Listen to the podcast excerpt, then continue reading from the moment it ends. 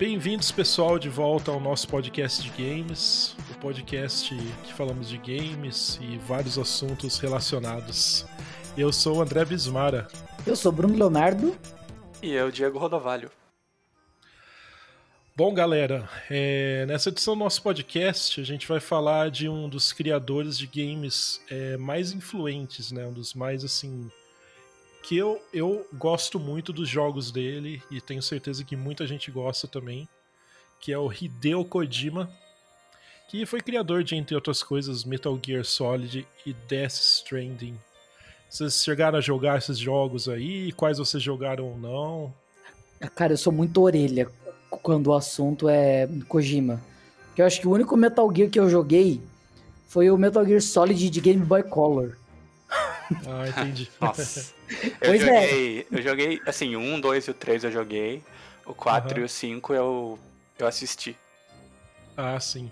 É, eu achei mesmo desde o primeiro, assim, que o que eu joguei, comecei no PS1, eu tô ligado, né, que até a gente vai falar aqui que ele é bem mais antigo, Metal Gear, né? Ele começou lá para 87, mas ele rodava lá no MSX, Nossa. que era um computador que era mais comum no Japão, né?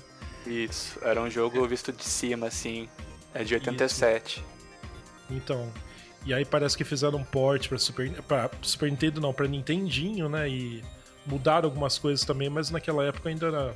Acho que muito novo, não cheguei a jogar. Então eu comecei mesmo do PlayStation 1. Nossa, lembrei de um jogo que eu joguei também dele. Ah. Joguei PT. Ah, sim. Eu joguei Nossa. por aproximadamente 40 segundos, assim. Nem fala. Você é muito cara. cagão, né? Eu sou, eu sou, eu sou. Eu, eu olhei e falei, nossa, eu tô numa casa, no, no nada. Acho que eu já contei isso aqui. Mas enfim. Eu estava olhando uma casa aí, nossa, tem um corredor. Aí eu andei um pouquinho, aí eu virei. Aí eu virei e me passou um vulto. Home, sair, desinstalar jogo. Ah, não, não, não, não, não, não, não, não. Se tem uma coisa que eu não sou, é obrigado. Não vou passar susto. Passar susto. Vou, não, não vou não vou tomar susto à toa. Caraca. E foi cara. de graça ainda. E PT é aquilo, né, cara? É saudade do que ainda não vivemos, né? Digamos assim, entendeu? É o Nossa. jogo que poderia ter sido, né? É o cara do. O, o Kojima, ele é um showman, né? Ele deixou o título verdadeiro desse jogo escondido. Uhum. Porque era Playable Teaser, né? É. Exato. Não se sabia ainda que era o Silent Hills, na verdade, que era um, tinha um S no final. E você descobria Sim. que era o Norman Reedus no final ainda, quando você zerava o jogo. É, ele Isso. ia participar, né, do jogo também. É, né? agora ele participou do jogo mais recente dele que a gente vai falar depois, mas ele uhum. o Kojima também fez esse esquema de é, surpresinha com o primeiro título do Metal Gear 5, que foi uhum. o Ground Zeroes. Sim. Não, ah, sim. não eu posso estar me enganando.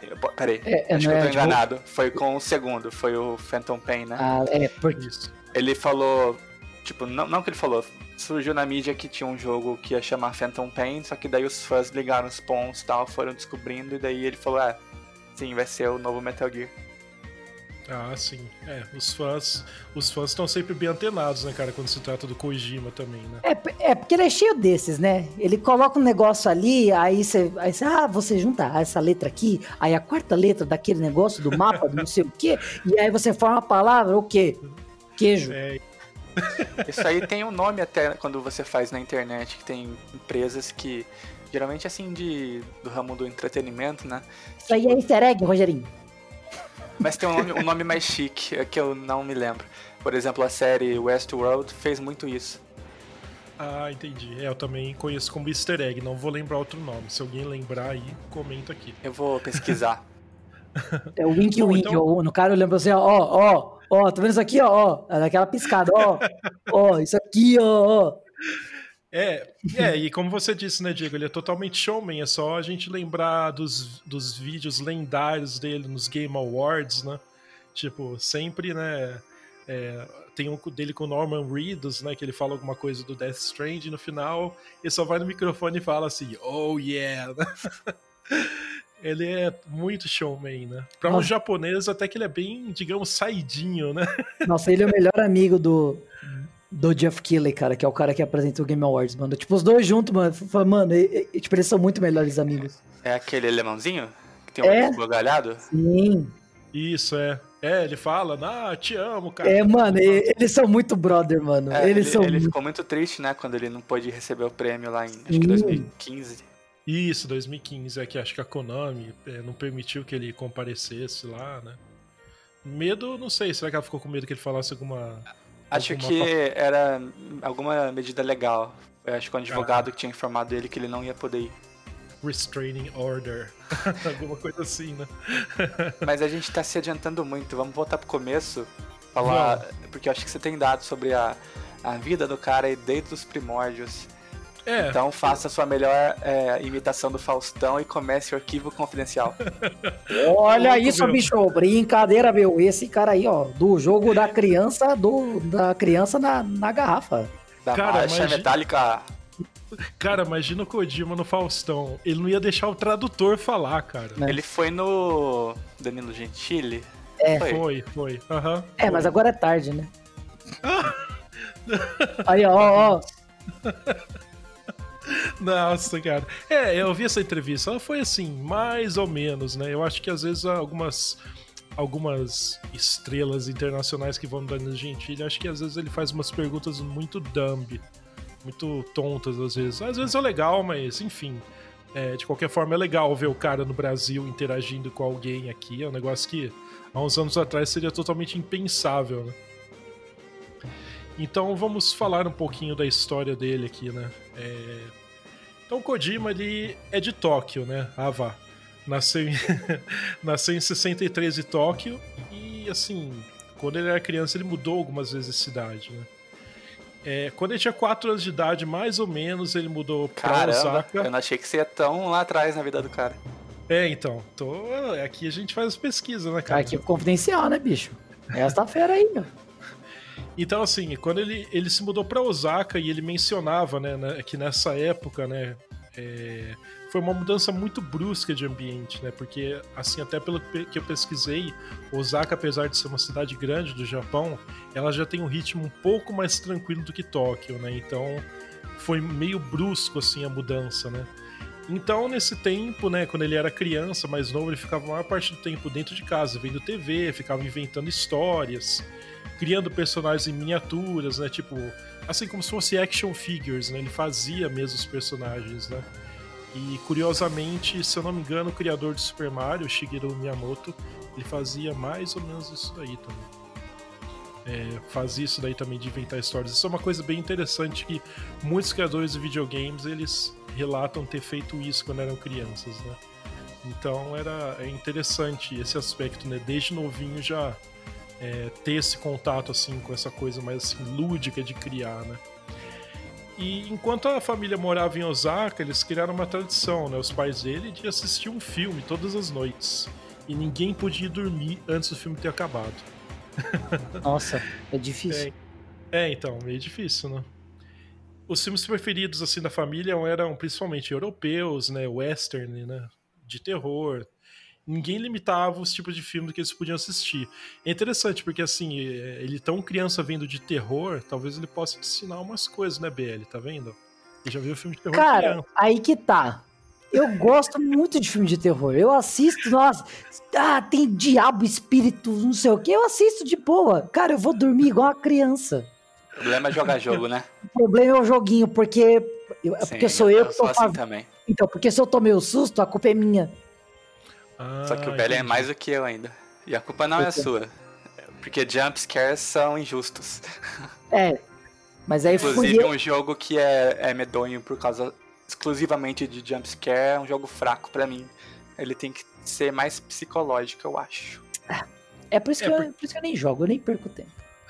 é porque falam que o jump scare é um método assim barato, barato. de assustar né, a audiência. Né? Olha, comigo funciona. Comigo funciona. Ah, então... funciona, mas é chato, sabe? Tipo, é de graça. Ai, apareceu um, um, um palhaço aqui. Nossa, lembra antigamente aquela, é, aquelas imagens que a gente recebia? Que era uma imagem de um, de um carro andando assim numa, numa estrada com um monte de árvore. Você, ah, olhe para o ponto X, olhe mais perto da tela. Aí você olhava assim, pá, mina do exorcista na sua cara gritando, ê! Pode crer, cara. Putz, exatamente igual aquele do joguinho do labirinto, né? É, exatamente. Também, eu tenho trauma disso até hoje. eu acho que uma vez numa aula, quando eu, quando eu dava aula ainda de informática, né?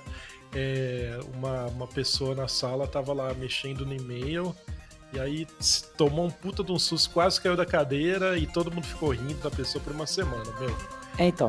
É, a, é agora o jumpscare é o gemidão, é o gemidão do zap. É, é o gemidão. É o gemidão do zap, né? É, não nem entrar nesse mérito aí que eu já caí umas vezes também. Quem nunca, né? Ah, não tem como. Difícil, né? Quando você acha que ele se foi, ele vem de novo. Sim. eu acho que eu caí, tipo, mês passado, num vídeo totalmente aleatório. Cara, é, é, embaçado mesmo. É, então, assim, continuando, é, ele começou a ter interesse é, por cinema inicialmente, né?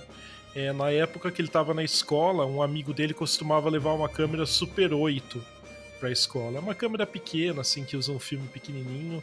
Se eu não me engano, é a mesma câmera que muitos cineastas, incluindo Steven Spielberg, usaram no começo da carreira para fazer esses filminhos amadores e tal, né? É, essa câmera ela foi chama, muito né? popular. É, eu ia falar isso, um filme de terror. Assim, isso. Não, não é um filme de terror, terror, mas esse é o nome do uhum. filme. É, então. E a gente vê que ele começou a ter um espírito empreendedor já nessa época, né? Porque ele e o amigo chegavam até a cobrar para os outros alunos assistirem os filmes. Né? Já começou a vislumbrar que Stonks. Meu, tem, tem, grana nisso aí que a gente pode ganhar, né? É... Aí, enfim, quando ele tinha 13 anos, o pai dele faleceu e a família dele passou muita dificuldade financeira nessa época, né? Eu também vi alguma coisa também que foi um período muito turbulento para ele, para todo mundo, né? E ele basicamente terminou a escola e aí quando ele estava mais velho, né, se formou na escola, ele entrou para a faculdade de economia. E na faculdade de economia, por incrível que pareça, que ele decidiu que ele queria fazer videogames, né? Eu não sei de onde que ele tirou isso exatamente. Mas digamos é, assim, ele já tinha então, interesse, né? Não, então, porque falaram pra né, então, que deram a ideia para ele para ser day trader. Aí ele assim, não, não, não quero fazer videogame. então não quero arrastar para cima. Não, não, não quero. Sai. Cara, a gente não pode falar do Surreal Ports aqui, senão dá processo, hein? Opa, desculpa. Não, mas quer saber, cara, como eu faço um jogo muito foda em menos de um ano e usando apenas o computador com Windows 98? Arrasta pra cima. Pode crer, né? Tá na Hotmart o curso, vire afiliado. Sim.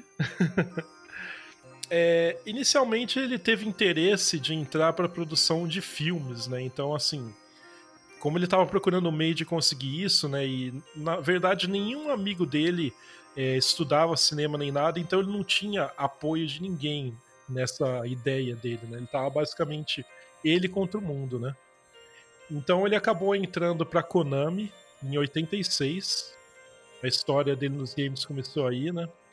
E ele disse aos amigos deles apenas que ele trabalhava numa empresa financeira. É, justamente por causa disso, porque ninguém apoiava as decisões dele de querer fazer filmes ou videogames, alguma coisa assim criativa, que todo mundo achava que isso era uma besteira, que não ia dar para ganhar dinheiro. Tem também a questão também da sociedade japonesa ser meio tradicional também, e isso ser meio um fora da curva, assim, não ser muito bem visto, não ser muito bem aceito, né? Então tem toda essa questão também. Então ele meio que teve que um pouco ocultar o que ele queria fazer, né? Hum. É, curiosamente, ele quis entrar na Konami porque era a única empresa é, de videogames que estava listada na Bolsa de Valores do Japão. Né? Olha lá do economista aí dele.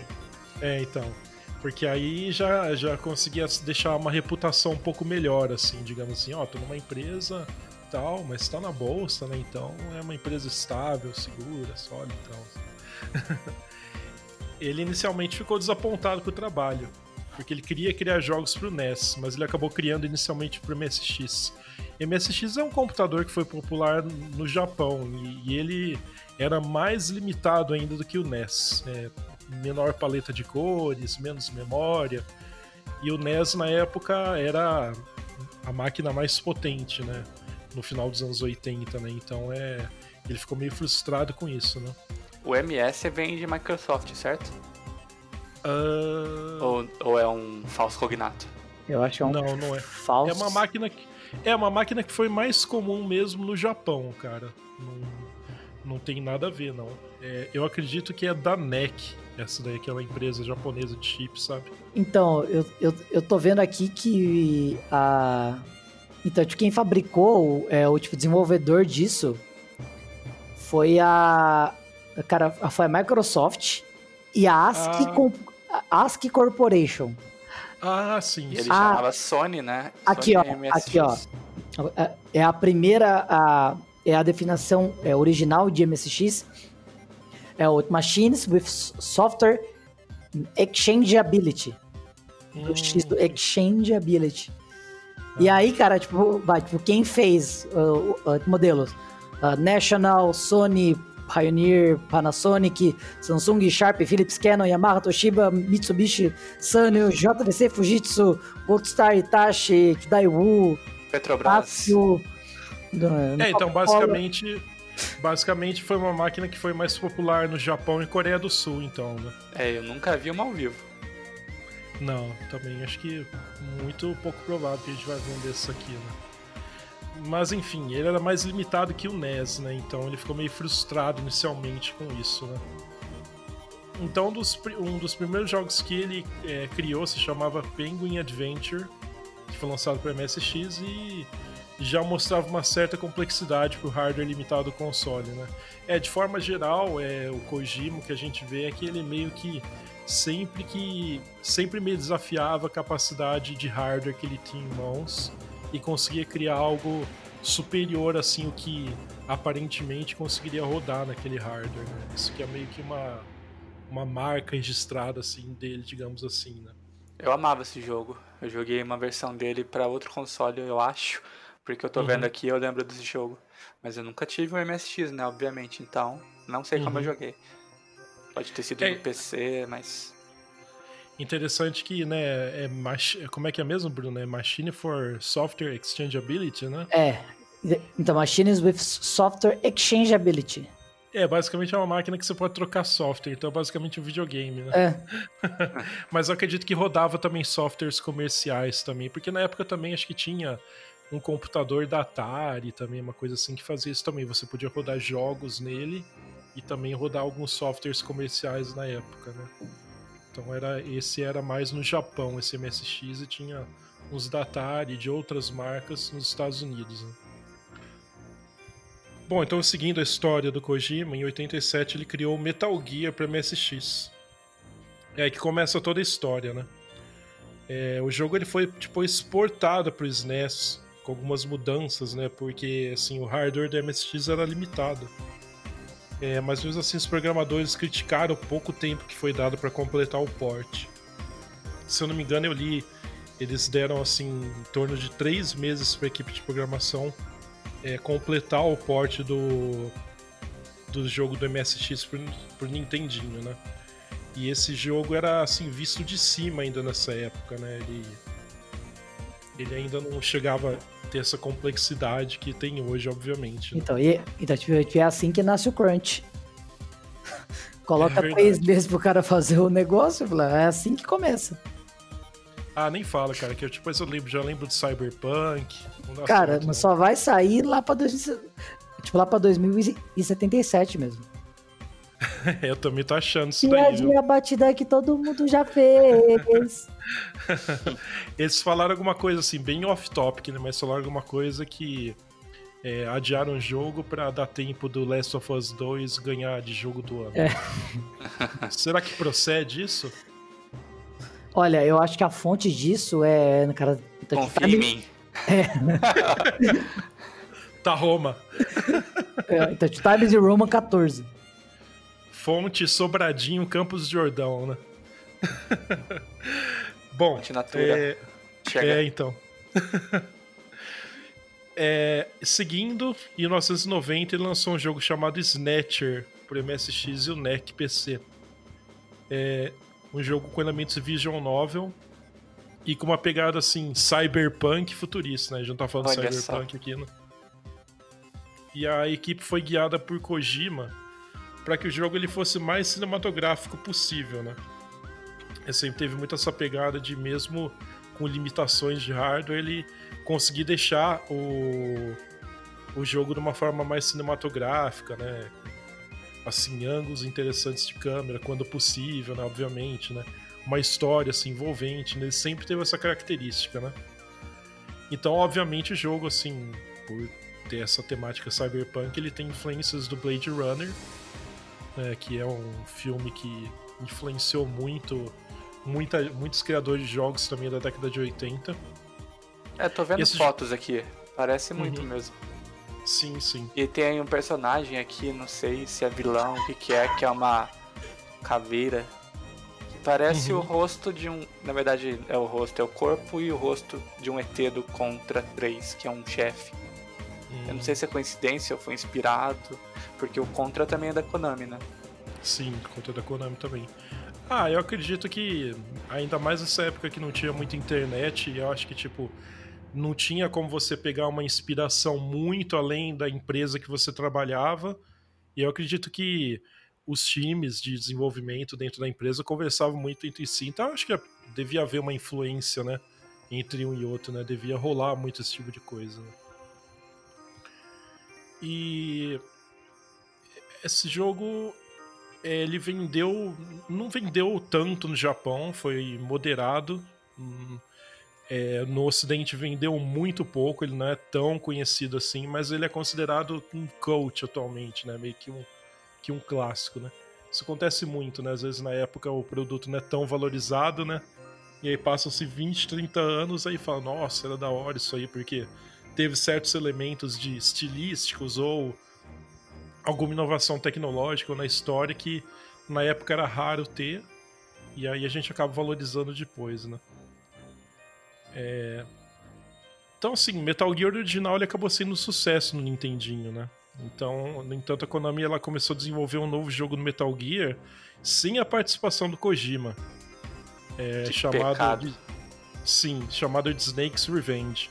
Inclusive, Inclusive, a Kojima ficou sabendo disso é, pela, pela história, assim, que ele tava no metrô com um colega da Konami e o colega da Konami falou para ele, ó, oh, tô desenvolvendo Metal Gear, só que você não tá nele, entendeu? ele acabou sabendo... É... Ele acabou sabendo isso daí por outra pessoa que trabalhava na Konami, não diretamente da diretoria, né? Então, a gente pode ver que tretas entre o Kojima e a Konami aparentemente vão lá atrás, datam de um, uma época bem remota, digamos assim. Né? Eu tô procurando, eu fiquei interessado né, nessa parada da caveira tal, do chefe do Contra. Eu fui pesquisar e realmente são os mesmos personagens. Ah, que legal. Então com certeza foi um trabalho meio colaborativo, né? Os irmãos robô Kenny 1 e o Kenny 2 e o Big Fuss, que é o que eu achei bem parecido. Vocês chegaram a jogar contra 3? Lembram de alguma coisa? Hum, Cara, eu joguei, eu joguei um pouco, sim, cara, mas faz bastante tempo mesmo. É, eu joguei mas algum contra na infância, mas assim, qual deles eu não lembro. É que eu acho que era a fase 3, daí no final dela você enfrentava um robozinho azul e um marrom, eu acho. Daí depois que você matava ele, uma caveira, assim, um rosto, né? Rasgava a tela de fundo, assim. E você enfrentava basicamente o rosto dessa caveira que era enorme que era é, tipo a segunda fase do chefe. E são esses personagens. Hum. Ah, bacana. Legal. Legal, bacana, hein? É, então, quando o Kojima soube basicamente dessa, digamos, traição, entre aspas, né? ele começou a desenvolver sua própria sequência do Metal Gear. E ele chamou ela de Metal Gear 2 Solid Snake. É, o jogo que não teve o envolvimento do Kojima, né, o Snake's Revenge, foi lançado, só foi lançado no ocidente. E esse jogo, é, Metal Gear 2 Solid Snake, que o Kojima esteve envolvido, só foi lançado no Japão. Até que ele foi incluído num jogo chamado Metal Gear 3, Metal Gear 3 Subsistence de 2006, que esse também foi lançado no Ocidente, né? Então é foram meio que umas indas e vindas assim, né? É, e é engraçado que se a gente for pensar, né, como que nos anos 80 e 90 tinha essa história, né, dos jogos terem nomes diferentes, de vários jogos às vezes saírem de uma forma no Japão, saírem de outra forma no Ocidente, né? É, isso aconteceu com a série Final Fantasy, tá? Até que o Sim. o 6, como a gente conhece, era o 3 lá. Ah, é verdade, né? Eles têm esse esse esse lance de do número bizarro. E se a gente for lembrar também, até Street Fighter, né? Que os lutadores tinham nomes diferentes, né? Ah, é o, o Balrog. Vega. É, o, o, o, o Balrog é o Bison no Japão. Sim. O Bison é o Vega no Japão. E o Vega é o Balrog no Japão.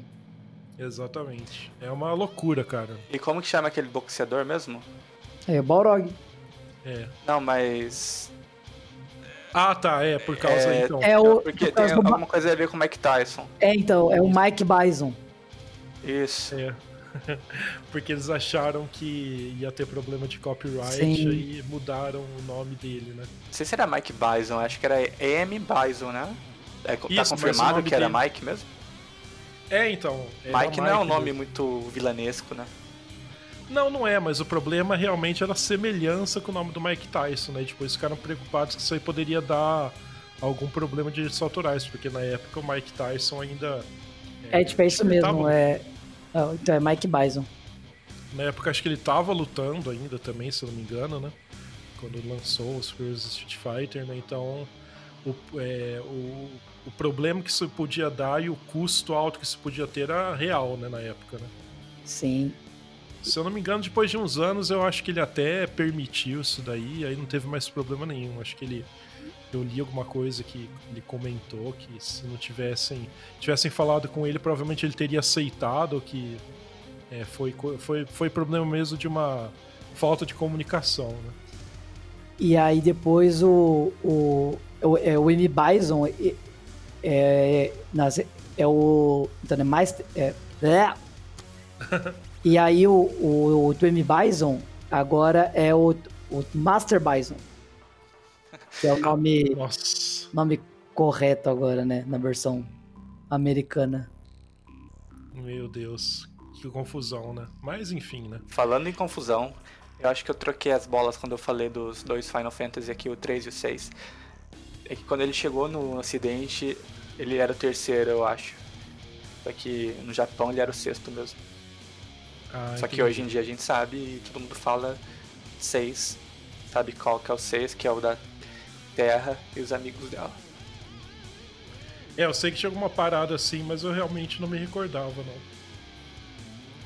Porque muitos muitos. Os primeiros, alguns deles dos Final Fantasy nunca foram lançados aqui. Até muito tempo depois. Sim, tipo, eles eram só em japonês, também não tinham sido traduzidos, né? É, também. É, seguindo em diante, assim, é, em 94, é, o Kojima lançou pela Konami o jogo chamado Policenauts para Saturno, PS1 e 3DO. E era um jogo assim que era uma espécie de misto de aventura e investigação que se passava no espaço. Na época esse jogo foi bem aclamado pela crítica, porque ele já mostrava uma profundidade científica e técnica no roteiro, né? Então é isso meio que permitiu assim na época a crítica e os fãs que eles é, meio que vissem que tipo, ó, o Kojima é o cara que sempre traz uma profundidade maior nessa parte científica, parte técnica, né? não só na parte visual também, né? Todas as histórias dele ele procura meio que embasar de uma certa forma e alguma coisa assim real, científica, né? Então os fãs já começaram a meio que é, reconhecer o estilo dele pelo tipo da história que ele fazia mesmo, né? Só uma coisa, quando você falou que o jogo se passava no espaço, deu uma bugada no áudio aqui e para mim você falou que o jogo se passa no spa. Daí eu já imaginei um algo totalmente diferente. A gente era um spawn no espaço. Esse jogo é nada mais nada menos que o Wally, o filme, o jogo. Pode ah, ser. Então acho, eu, então acho, que eu, vou falar essa parte de novo, então. Não, não, não, não vai. Vai ficar assim. Tá bom, então. Ninguém. Eu tô vendo um. Eu então, tô vendo um vídeo desse Policinauts aqui. Mano, 400% visual nova, velho. Sim, é bem interessante. Eu lembro que eu vi alguma coisa dele na época pro Saturno mesmo. É bem legal mesmo. Achei assim na época, nossa, que jogo é, bem diferente de tudo que tinha visto assim na, até a época. Então parece ser bem legal mesmo. É, tipo, eu tô vendo aqui um é, é num canal que tem aqueles é, aqueles playthrough do jogo inteiro. Uhum. O jogo tem tipo 11 horas. Hum, Olha, para um jogo do Kojima tá até pouco, hein? É, então. Ah, é. mas depende do jogo, né? Porque o Metal Gear do PlayStation dá pra você zerar em duas horas. Droga. Então é muito tempo. Ah, Kojima. É claro que, assim, não de primeira vez, né? É. Tô falando depois que você é. sabe um pouquinho de onde tem que ir. É, exatamente, porque se você não tem Mas eu acho nenhuma... que o, esse, pelo menos, o Metal Gear 1, eu acho que umas 6 horas acho que dá a primeira vez que você joga. É aquele do, o do PS1, né? Isso. Ah, legal. É, e ainda em 94 ele começou a planejar uma sequência para Metal Gear é, 2, na época ainda para o 3DO. É, então é, esse console na época ele acabou sendo descontinuado, então ele já estava já tinha sido começado a ser desenvolvido para o console, mas quando o desenvolvimento ele voltou ao PlayStation 1, ele teve, eles tiveram que basicamente reescrever todo o motor 3D, o motor gráfico do jogo. É, que foi criado do zero especificamente para PlayStation para desenvolver o jogo, né? Então, assim, é o Metal Gear Solid, digamos assim, para nova geração na época dos 32 bits. Ele foi lançado em 97, foi muito aclamado pela crítica, porque teve muitas inovações gráficas, é, teve é, assim uma profundidade maior, assim que pôde ser trazida ao jogo justamente por ele passar do 2D para o 3D, né? E nessa época o Kojima ele começou até a estranhar, porque ele começou a ser reconhecido na rua pelos fãs. Né?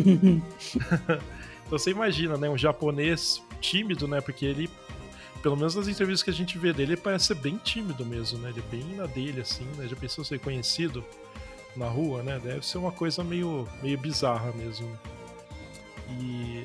Porque não era uma coisa muito comum isso daí, né? Então ele começou a ser reconhecido na rua, né? Pedindo autógrafo pra ele, essas coisas. É, seguindo assim diante, é, em 2001 foi lançada a sequência do Metal Gear Solid, a chamada de Metal Gear Solid Sons of Liberty. Espera um pouquinho, eu tenho uma história engraçada para contar sobre o primeiro. Opa, beleza. Porque a primeira vez que eu joguei o primeiro Metal Gear não foi no PlayStation, foi no computador. Porque ah. eu tinha o demo, que era um CD que vinha em revista. Ah, e entendi. meu computador na época era muito ruim. Rodava meio que é, travando. 5 quadros por segundo. Nem tanto, mas assim, sofria, viu? Sabe quando parece que o PC vai levantar voo? Ah, tô ligado, nossa. Cara. Ah, é, é o Play 4 com qualquer jogo atualmente. É, é verdade. Eu joguei tanto aquele demo, mas tanto, zerei ele várias vezes. Porque é curtinho, assim. Ele acaba depois que você. Não sei se vocês jogaram, lembram da história, mas. Você encontra o, suposto presidente da DARPA Chief lá, que não era, na verdade, ele. Uhum. Spoilers. era o Decoy Octopus, que morre ali, né, do ataque do coração, que até então você não sabia o, o motivo. Daí você encontra, você encontra a Meryl pela primeira vez e tem uma batalha ali. Você luta contra uns um monte de guardinha ali, em ondas ainda. Vem um pouquinho, você mata, vem mais um pouquinho, você mata. Daí o demo acabava depois dessa parte aí. Ah, legal. É, foi um jogo bem legal mesmo. É, então, seguindo né, no Metal Gear Solid Sons of Liberty, esse foi lançado para o PS2. Ele novamente veio com inovações dos gráficos, né, ainda mais detalhados, né? História envolvente. E, e, aí, nessa época do Metal Gear Solid Sons of Liberty, ele acabou sendo aclamado, né, com premiações e tudo mais, como um dos designers mais influentes é, contemporâneos assim da atualidade, né? Então é nessa época mesmo que foi assim consagrado mesmo que não, esse cara é o cara, né? Então é já começou a ganhar vários prêmios nessa época também, né? Então é, eu acho que é válido a gente entrar em detalhes da série, da franquia do Metal sim, Gear, sim. porque tipo, é o que definiu a carreira deste homem. Sim. Exato. Uhum. E o plot do Metal Gear é muito confuso, muito confuso e complicado. Exato. Eu que me considero, tipo, é, que eu sei mais do que 90% da, das pessoas que jogaram a franquia, eu me confundo, esqueço. É muita uhum. coisa. E o 2, o final do 2 é tipo um filme de uma hora que uhum. tá jogando informação em você sem parar, sabe? Conta sobre muita coisa. Tem o, os, os filósofos, os Patriots, o Lalilu Leilo, é, Les Enfants Terribles, que é um outro nome também. É muito, muita informação, muita informação. Sim. É, então, é, a, a trama dele é interessante, mas é meio confusa mesmo, né? É, e no 2, apesar de você jogar com o Snake no comecinho ali, é só no prólogo, né?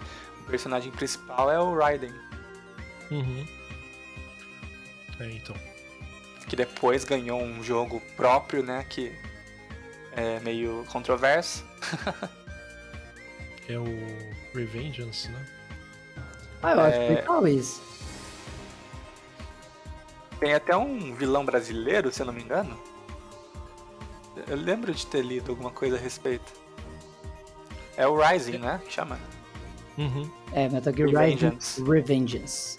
Isso. Isso. Rising Revengeance, isso mesmo.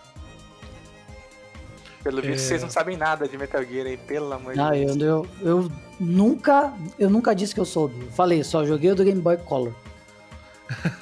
Mas se você eu... sabe mais, você comenta, ué. É, o Raikojima big fan here. É, então. Isso porque ele falou que não sabia nada, quase, hein? Não, de Metal Gear eu sei uma coisa ou outra. É que o primeiro Metal Gear foi. É, com certeza tá no pelo menos top 10 do PlayStation 1, se não no top 5. Uhum. É um jogo muito incrível, pra época foi mais incrível ainda. O lance do codec. Uh, tinha um enredo muito legal. Os personagens uhum. e os vilões, principalmente, né? porque uhum. cada vilão tinha uma backstory muito interessante e complexa. E era um nome de animais. Tinha o Vulcan Raven, uhum. o Cycle Mantis, que é o melhor boss de todos, que na luta dele você tinha que trocar o controle do porte 1 pro 2 para ganhar dele. Aí, você... isso eu já ouvi falar. Senão você não conseguia matar ele. E ele lia a memória do teu memory card, cara. Ele falava os jogos da Konami que você jogou. Que tinha salvo ah, no memory card.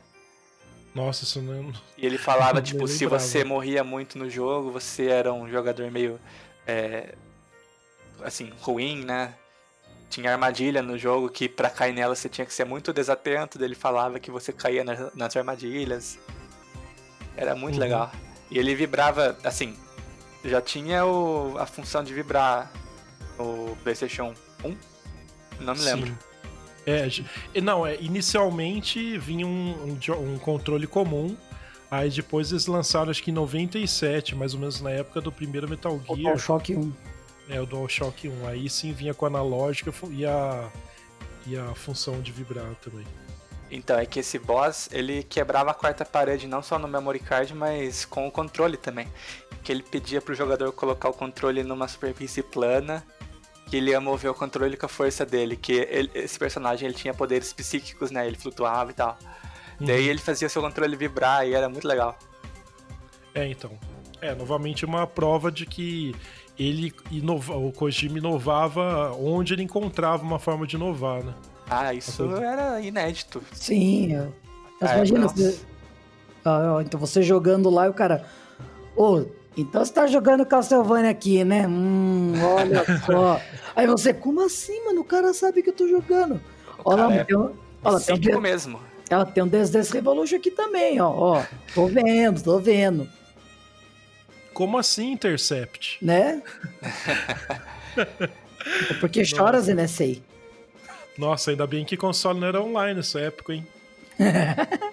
Já pensou, velho? Nossa. Coletando meus dados aqui, ó não tá ok não. E, e tinha os outros boss que também eram animais. A Sniper Wolf, o Decoy, é, Decoy Octopus que eu falei antes, só que você não enfrenta ele. O Revolver Ocelot, que é o principal personagem de todos esses. E o. E o irmão do, do Snake, né? O Liquid Snake. Que é o Solid e o Líquido. Ah.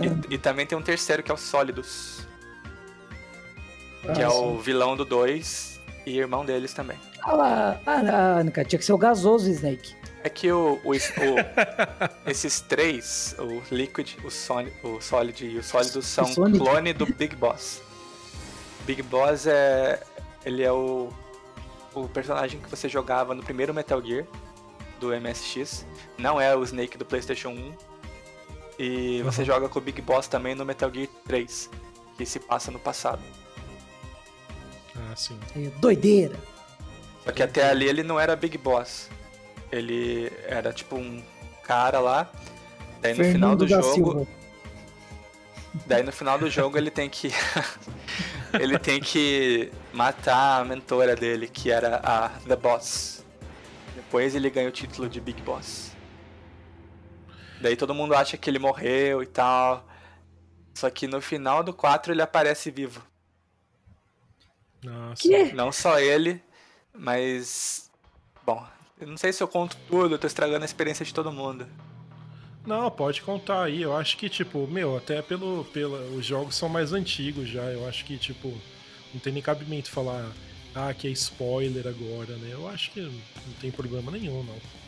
São jogos já antigos, né, cara? Convenhamos, né? Eu acho que nessa altura do campeonato, é, quem for jogar esses jogos já sabe no que, que tá entrando, né? Digamos assim. Eu acho que não tem grandes problemas, não. Pode, pode ir mencionando aí, cara, sem problema nenhum. Você vai também dando insight nas histórias, né? É, porque aqui depois eu vou falar do Metal Gear 4 e 5. Esses, pra ser sincero, eu não joguei. Tá? Esses eu tenho uma. apenas uma noção que eu vi da história e tal, mas eu não cheguei a jogar nesses aí, pra ser sincero. É porque então... se fosse falar tudo sobre Metal Gear, a gente ia ficar aqui até amanhã, né? Claro, Porque é, também então. tem um lance chamado Fox Die, que era o que matava os caras lá no primeiro jogo. No, uhum. no, quarto também tem menção disso, porque a doutora Naomi Hunter, que criou isso daí, ela volta no 4. E no 4 o Snake tá velho, né? E não se passaram tantos anos. É que ele envelhece mais rápido que as outras pessoas por conta disso. Acho que fica até aqui registrado que a gente pode futuramente fazer um podcast só sobre Metal Gear também. Aqui no caso era mais sobre Kojima, contar a história dele, mas, meu, se for fazer um só do Metal Gear, meu, tem matéria pra. É, porque não dá pra falar de Kojima tipo, sem falar de Metal Gear, né? Então, Sim. Né? É, mas exatamente. a gente pode futuramente até um de Metal Gear mesmo, que é bem interessante também. Contar sobre a história dele desde o primeiro é, é bem bacana também. Acho que Bastante gente também tem interesse nisso. É, inclusive é... o meu preferido é o 3, porque também tem chefes legais. Mas eu não vou, eu não vou devagar mais. não, tranquilo. Vai, vai falando aí, vai dando seus inputs aí. Então, é que tem, é que tem um velho centenário lá que é um sniper fodão. E você uhum. pode matar ele de vários jeitos. Você ah, pode eu matar sei. ele antes de começar a luta com ele na floresta. Ou lá de N maneiras, enfim. O que, que você sabe, Belly? É o. Mas é o cara que, que morre se você adianta o relógio? Isso. Escutei muito podcast, olha lá, fiz bootcamp de podcast pra poder falar esse momento. é porque ele é muito velho mesmo. É, então é. Agora eu vou. Podemos seguir então? Eu deixo. Eu também tá deixo. Beleza. Bom, seguindo em diante, é, o Kojima ele co-dirigiu Metal Gear 4 Guns of the Patriots. E esse foi lançado em 2008, né, para PS3, Xbox 360, né? E o curioso é que na época ele não ia dirigir o jogo. Ele falou que Metal Gear para ele já chegava e tal, né? Então, mas ele acabou sofrendo ameaças de morte para dirigir o jogo. E isso acabou deixando toda a equipe nervosa da produção do jogo. Né? Caralho. É, então é, ele falou: não, então vou dirigir porque estão me ameaçando. Aí é uma coisa já mais séria, complicada. A gente pode até achar engraçado agora, mas imagina na época, né? O cara falar: se você não dirigir o jogo, a gente vai te matar. Pô, é, você vê como é que os fãs são malucos, né, cara? É, só ver o que aconteceu, né, com o The Last of Us 2. É. Não gostaram da Abby e ameaçaram a atriz que fez ela na vida real. Então, cara, é. Pô, aí também é. Ah, ah né, cara, agora com, com o lance do Cyberpunk, foram atrás de, de alguém que tava envolvido no jogo e falou: Meu, tipo, lança esse jogo agora. Se, eu sei onde você mora, eu vou atrás da sua família e não sei o que. Foi. Mano, tu tem que acabar o gamer. Não, não, cara, não, que isso, é não, só um jogo, meu. É um, é, então, é só um jogo. Os caras, ah, meu Deus, o meu joguinho, ah, ah meu não, Deus, cara. abaixa o imposto do meu joguinho, senão eu vou ficar bravo. Mano, é, cara, aí classifica como problema psicológico, já, na verdade. Com certeza. É gamer, cara, né? o que. Cara, tem que aqui, acabar o gamer. Aqui a gente tem que lutar pelo cancelamento do gamer, cara. Tem que acabar o gamer. Deus me livre de ser gamer. Eu vou reclamar muito do Twitter, velho. Imagina você.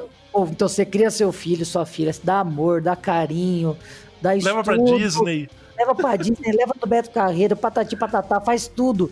Aí cresce e vira gamer? Ah, não. Não, não, não. Não, não, não, não. Não, não, não. Não, não, não. não. Não, não. Isso é inaceitável, cara. Não tem como. Nossa, cara, pode ouvir banda malta, mas não pode ser gamer. Pode ouvir até Matuê se quiser. Sim, pode ouvir Matuê. Tranquilo, mas o gamer não, velho. Imagina. Eu não tô pegando a referência, não. Não, cara, é. é... Gamer, eu, tem que acabar o gamer. É isso. Só isso. Não, a gente tá brincando aqui porque, meu, é um entretenimento, né? O cara vai levar pra esse lado da psicopatia, né, cara? É, oh. é já demais, que nem nesse caso aqui ameaçar o Kojima porque ele não ia participar do jogo. Pô, cara, que isso, né? Absurdo, né? Mas enfim. Né? Fala, fala, cara, manda, ó, manda um e-mail lá, cara. É no reply arroba hideokojima.com. arroba Kojima Productions. É. É, então. Acho que agora deve estar mais fácil entrar em contato com ele. é, então, assim, ele anunciou que esse ia ser o último Metal Gear no qual ele ia se envolver. Ele mentiu, né? Como a gente vai ver mais pra frente, né? E, e ele ainda retornou para ajudar no Metal Gear Rising Revengeance e no Metal Gear Peace Walker. Você tem algum comentário para fazer sobre esses aí, Diego? Ah, é que o, o Rising aí, ele mudou completamente o estilo, né? Um jogo mais, muito mais voltado pra ação do que espionagem. Uhum. E... É meio que um hack and slash, é, né? É, tipo, é da Platinum, né? Uhum. É, então. Exato. Daí ele dividiu a fanbase, tem gente que gosta, tem gente, tem gente que odeia. Eu nunca joguei. E nessa época. E o Peace Walker também não joguei. Ah, sim. É, e nessa época, é, ele, eu, eu, nem coloquei aqui, né? Mas ele. É, eu estava até lembrando aqui que ele mostrou interesse de trabalhar com um estúdio do Ocidente. Então ele, é, junto com um estúdio, se eu não me engano, da Espanha, ele criou Castlevania Lords of the Shadows, uma coisa assim, né? Lords of Shadow. Lords of Shadow, não sei se vocês chegaram a jogar, né? Olha, então te falar que eu tenho esse jogo, mas nunca joguei. Eu joguei um pedaço. E o jogo é bom? Eu prefiro. Ah, é. Assim, eu gosto da franquia, né? Mas eu prefiro muito mais quando é em 2D mesmo. Ah. Se eu fosse falar de Symphony of the Night, que eu também ficaria até amanhã, então nem, nem vou entrar no mérito. é, dá pra fazer um outro só pra Castlevania, Castlevania também, né? É, em 2011 ele foi promovido a vice-presidente da Konami. Em 2012 o nome dele foi ligado a a quem? A quem? A série de Silent Hill. Uhul! e, e, ele até chegou a iniciar o desenvolvimento de um Silent Hill com Guillermo del Toro. É, e o jogo se chamaria Silent Hills. Teve até um demo publicado é, na loja do PS4 e tudo mais. Se vocês chegaram a jogar também, né? É o que eu fiz, é, é, o fiz a speedrun dele. 40 segundos. 40 segundos, né? É, então. E esse jogo, infelizmente, em 2015 ele foi cancelado, o demo foi removido da loja, né? É, da loja online da Sony, né? Então eu, eu acredito que esse jogo não vai ver a luz do dia. Não vai. E um fato curioso disso aí é que se você vai, tem esse é o, é o PT e, e aí você deleta o jogo da sua biblioteca, tipo, você deleta o jogo do, do videogame, você não consegue baixar de novo. Sim, porque ele foi removido da é, loja. É, então. Aí, tipo, eu, vai, tipo, quando anunciaram isso de que, ah, tipo, quem deletou não pode baixar mais, é o, então, que tinha de gente vendendo é o, é o, então, PlayStation 4, é o, tipo, alegando que estava com um PT instalado, meu, não estava escrito. e não Eu tinha nenhuma maneira de instalar de volta? Não. Assim, por meios legais, não. Acho que até tinha por várias gambiarras, mas é aí. É isso me faz lembrar do Flappy Bird, né? Ah, verdade. É fácil de conseguir hoje em dia, mas na época ele foi removido da Play Store, né? Sim. Uhum. É, mas o APK dele você acha na internet, é fácil. Inclusive é. tem no meu celular até hoje, apesar de eu nunca ter aberto. Nossa. A história foi que acho que o dono, o, o criador, ele ficou meio que. É... Acho que assim, ficou meio sobrecarregado com o jogo, né? Uma coisa assim, não foi na época? Por isso que foi retirado? Porque eu lembro que mencionava alguma coisa que ele tava ganhando só de ads 50 mil dólares por dia, uma coisa assim, né? Acho que o cara era do Vietnã, né? Se eu não me engano. O criador do Flappy Bird. Ah, achei que você tava falando do PT. Não, não. Tá falando do Flappy Bird mesmo que você mencionou. Cara, eu não sei. Eu achei é, então. que era por conta de plágio. É, teve isso daí também, mas parece que ele foi removido justamente por causa disso. Parece que o, o cara, ele, ele não esperava que ia ser tanto sucesso, acho que ele sofreu muita pressão para melhorar o jogo, várias empresas queriam contatar ele, ele só queria acho que ficar tranquilo mesmo e bom, do que eu li na época, né? É bem vago que eu lembro disso daí, mas aí ele mesmo que decidiu tirar o jogo da da, da App Store, né? Mas enfim. Enfim. bom, seguindo em frente, em 2013 foi anunciado o Metal Gear 5 Phantom Pain. E essa foi a sequência de um jogo mais curto que se chamava Metal Gear 5 também, Ground Zeroes. Isso. É, então. E esses jogos vocês chegaram a jogar também? Ou você jogou? Eu tenho o Phantom Pain aqui, mas eu nunca terminei. Mas todo mundo diz que é um jogão. Eu ganhei Sim. ele de graça, porque, eu, assim, de graça, ele veio de brinde de uma placa de vídeo que eu comprei na Kabum há uhum. alguns anos. Olha o Merchan. Eu tenho os dois no, no PlayStation, porque eles deram eventualmente na Plus. Eles deram primeiro ah, o Ground Zeroes e um tempão depois eles deram o Phantom Pain. Mas eu nunca encostei neles. E, e, tipo, como agora eu tô sem o. Tô sem o. Tá no PlayStation, uhum. não jogarei tão cedo. É, esses aí também eu não cheguei, cheguei a jogar também. Isso eu preciso realmente também jogar esses aí, mas. Inclusive eu nem sei como acaba o jogo, eu não sei se o Snake morre, né? Uhum. É que você joga com. É o Big Boss, não é não? Sim. Que eu, que eu me lembre. Porque é todo mundo é Snake. Eu uhum. falei do Metal Gear 3 que você jogava com o Big Boss, que ele não era Big Boss ainda. Agora eu lembrei o nome dele que eles dão no começo. Era Naked Snake. Cobra pelada. É. é encanado é, o Kojima com o Snake, né? Mas tudo bem. é, mas tem um motivo para isso daí, depois, mas no final eu vou falar. É...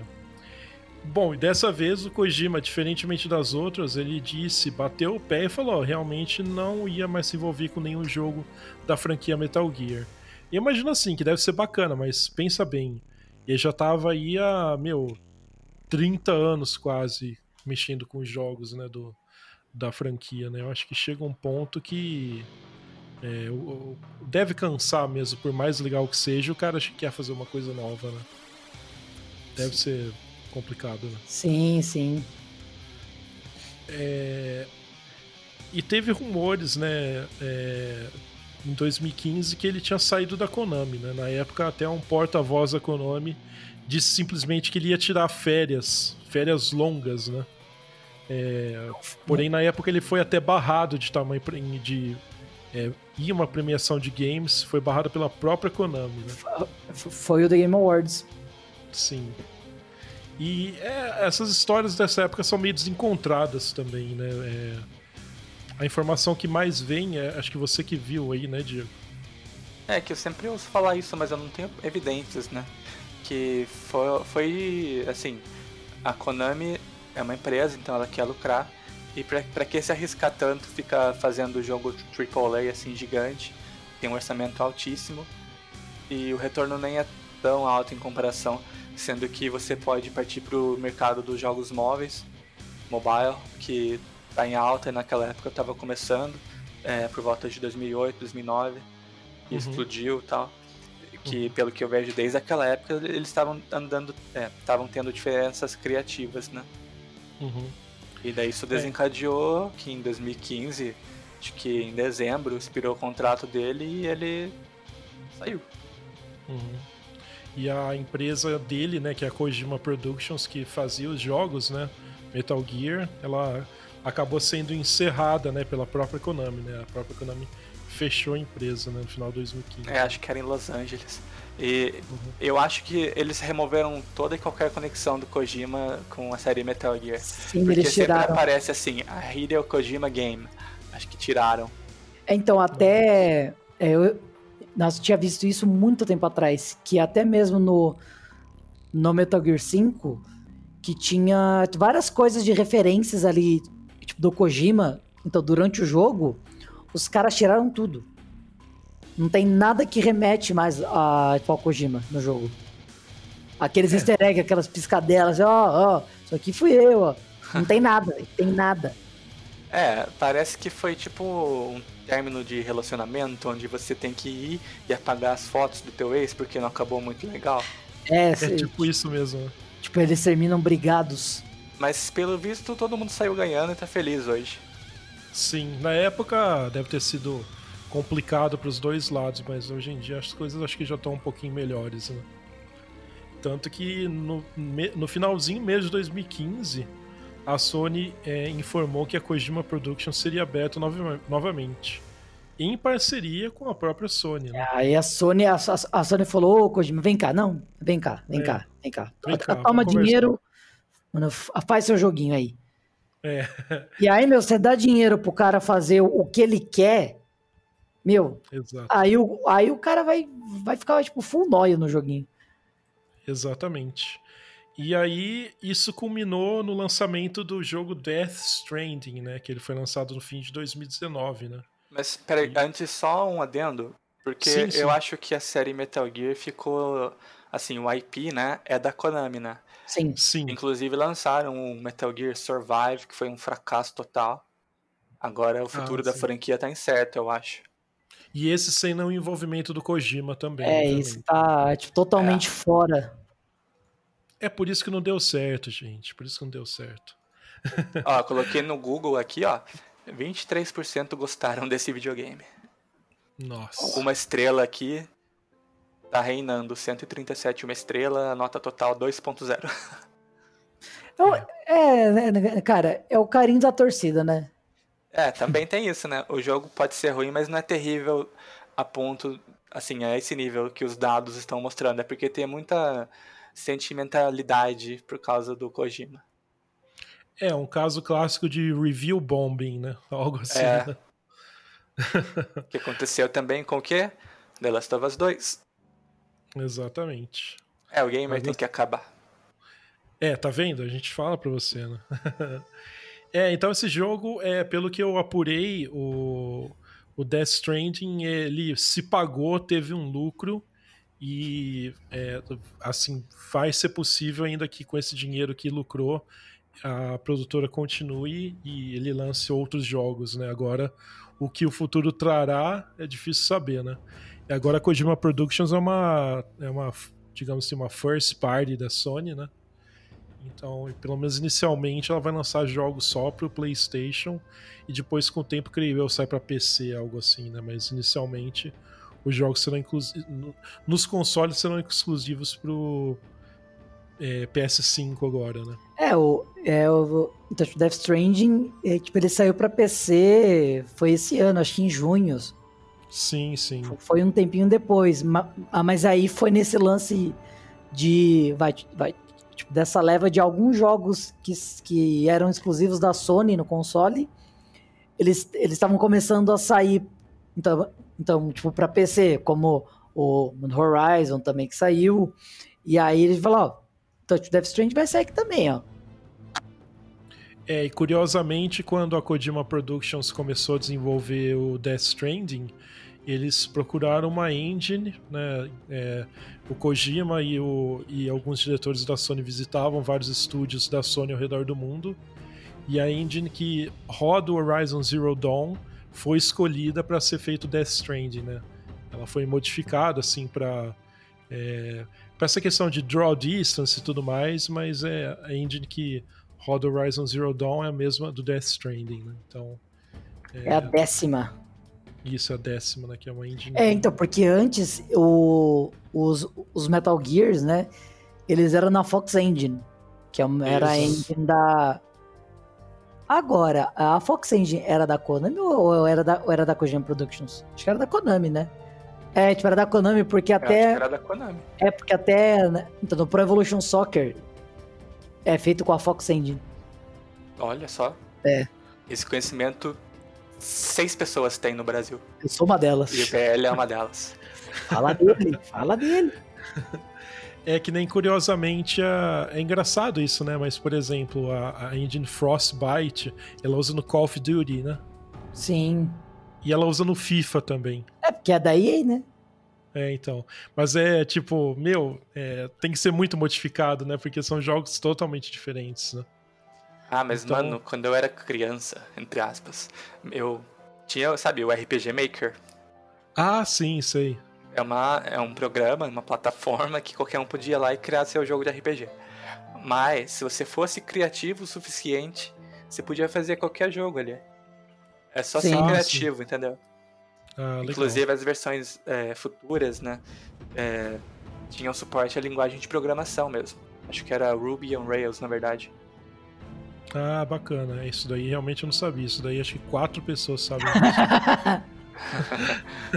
eu sou uma delas. É, então.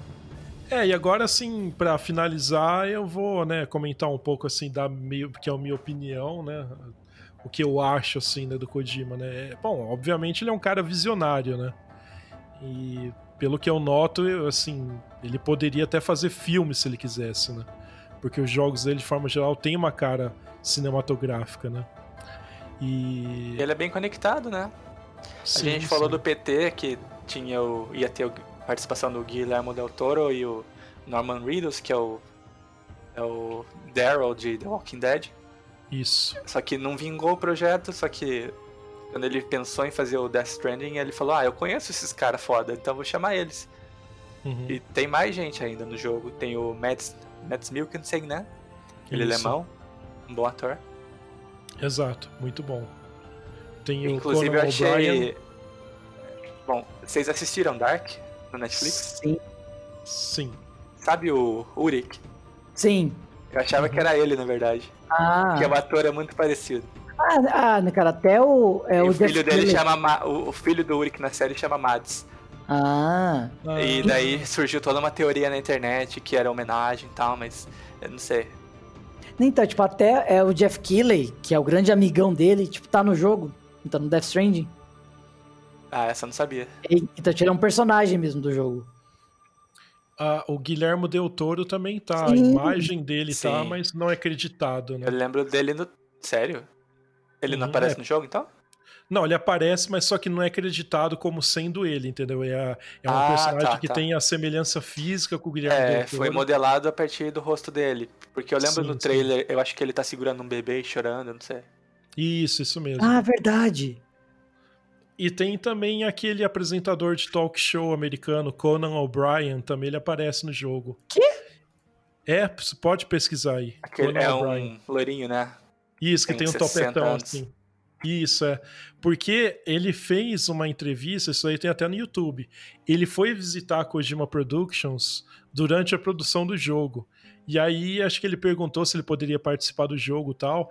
E ele é um daqueles personagens que aparece quando você entrega alguma mercadoria numa das bases, entendeu? Então, um, um NPC qualquer, é, assim. É, é, né, cara, o mesmo rolê do Jeff Keighley. Isso, isso ah, mesmo, entendeu? É, então, tipo, ele é daqueles hologramas. Né?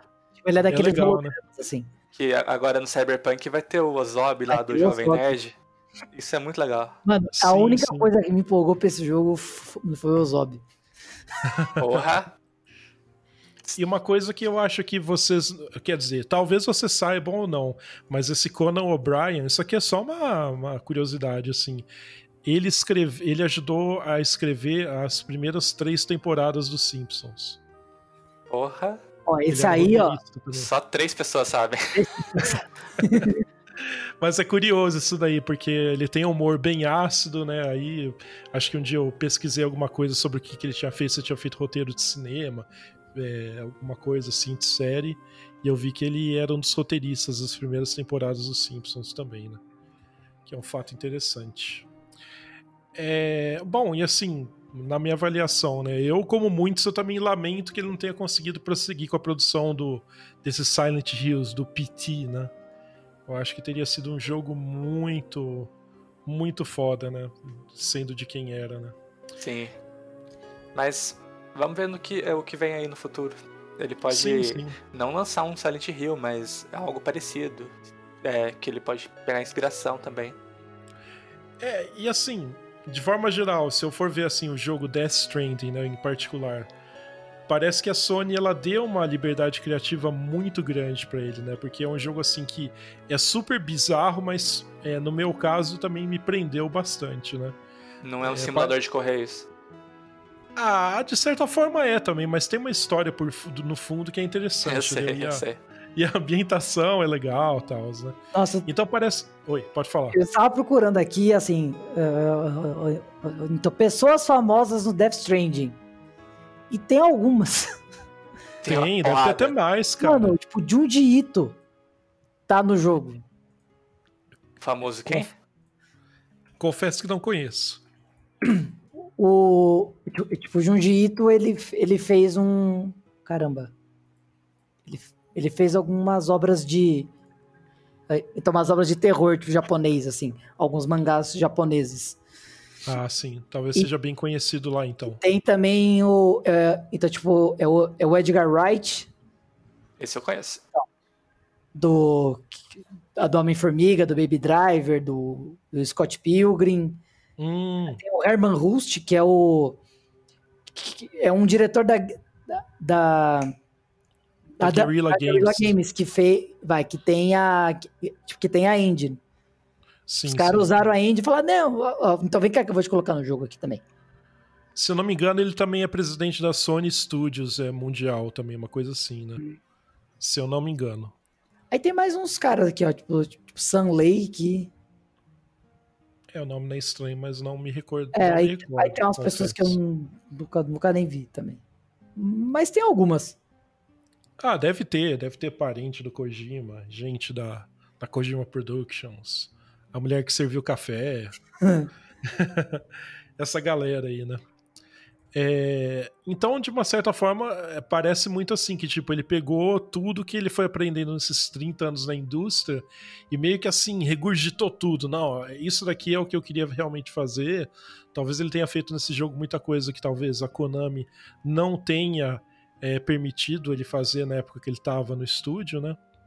E, e tem umas questões interessantes também, que às vezes a gente for traçar uns paralelos, né? Ele, meio que nos jogos dele, de forma geral, ele previa muitas coisas que foram acontecer só futuramente, né? Igual Simpsons. Por exemplo, no Metal Gear, por volta de 2001, ele já falava um pouco de fake news, de, é, de overload de informações que a gente receberia, essas coisas são suas bolhas, né? Que a gente, ah, eu acredito só nisso e não quero mudar minha opinião sobre nada, né? E no Death Stranding também, né? Meio que essa parte assim pós-apocalíptica, é, isolamento, o que vai acontecer no futuro, né?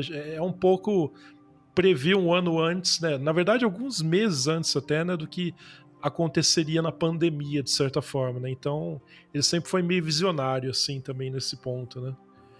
É... E é por isso que, assim, eu é, quero, tô muito curioso de saber o que, que ele vai trazer no futuro, né? Quem sabe um dia ele faça um filme de ficção científica, entendeu? Acho que seria muito bacana vindo dele, né? Sim. Acho que não é difícil, não. É, não. não seria. É só de chegar no Guilhermão lá.